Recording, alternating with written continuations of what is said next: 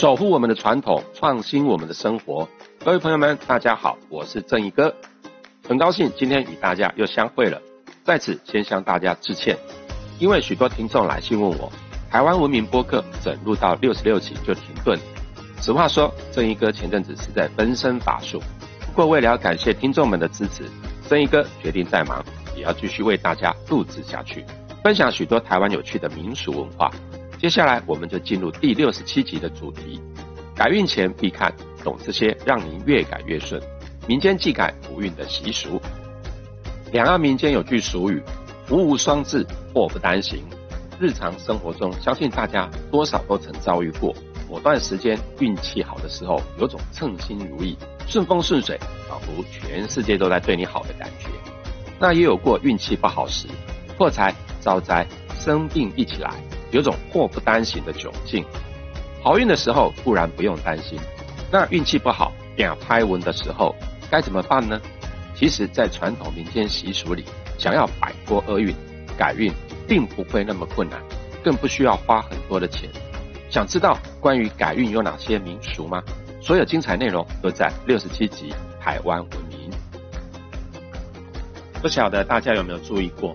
到庙里拜拜，有时会在偏殿看到很多折叠好的个人衣物，或是一些草人，还有印着五鬼、白虎等图案，让人看起来有点毛毛的物品。不要怀疑这些物品就是帮人改运使用。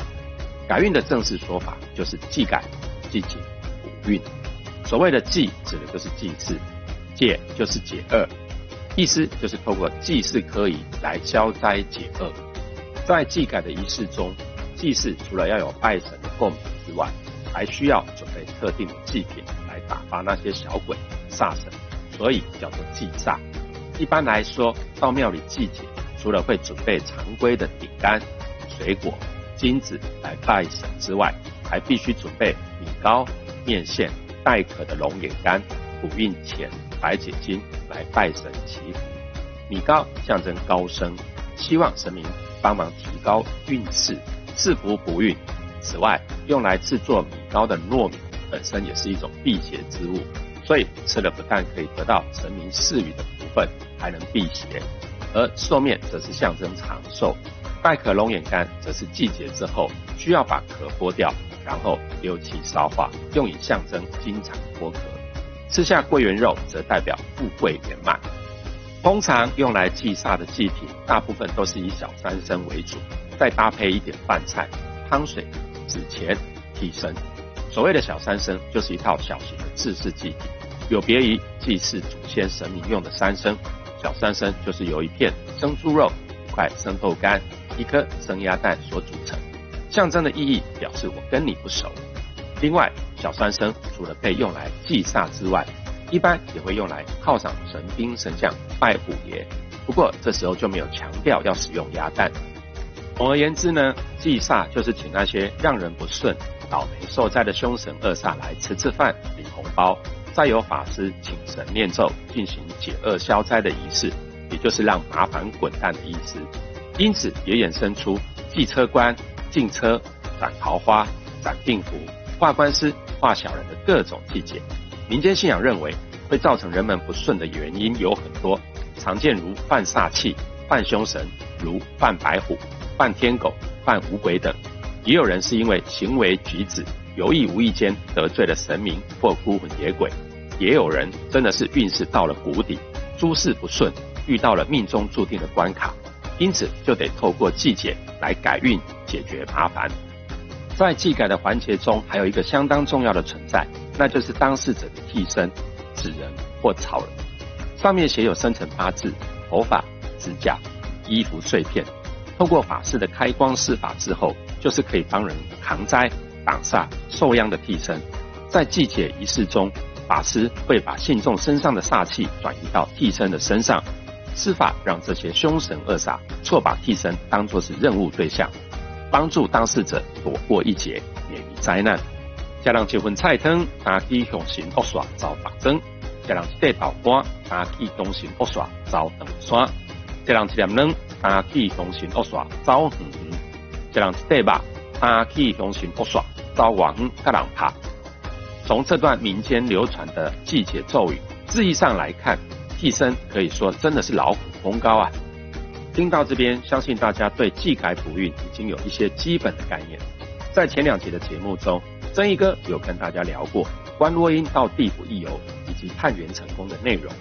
进到地府的个人元成功进行修缮调整，确实可以达到部分改运效果。但在关落阴的内容，还有一项鲜为人知、困难度直破五颗星的天朝进前补运科仪。这项科仪不仅需要动用多位法师。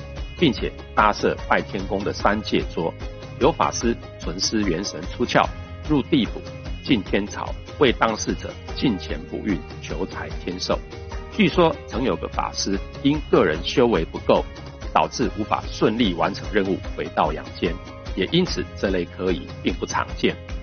其实祭改是台湾民间普遍的习俗，到大庙祭改也不会花太多的钱。传统上老一辈习惯一年做两次祭节。在年度开春的时候，岁末年尾的时候各做一次，所以开春之际，很多人会选择到庙里登记点光明灯、安太岁、过七星桥；岁末则有打轿谢平安的习俗。此外，很多人在事业不顺、衰事不断、久病不愈、进行重大手术的时候，也会到庙里去祭解，或者请法师做补运可以。除了求心安，也是希望借由神明的力量帮助自己。渡过难关。俗话说，人在做，天在看。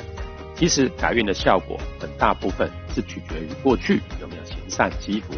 改运的用意其实是提升，就像遇到困难，可以暂时向长辈请求帮助，借钱周转一样。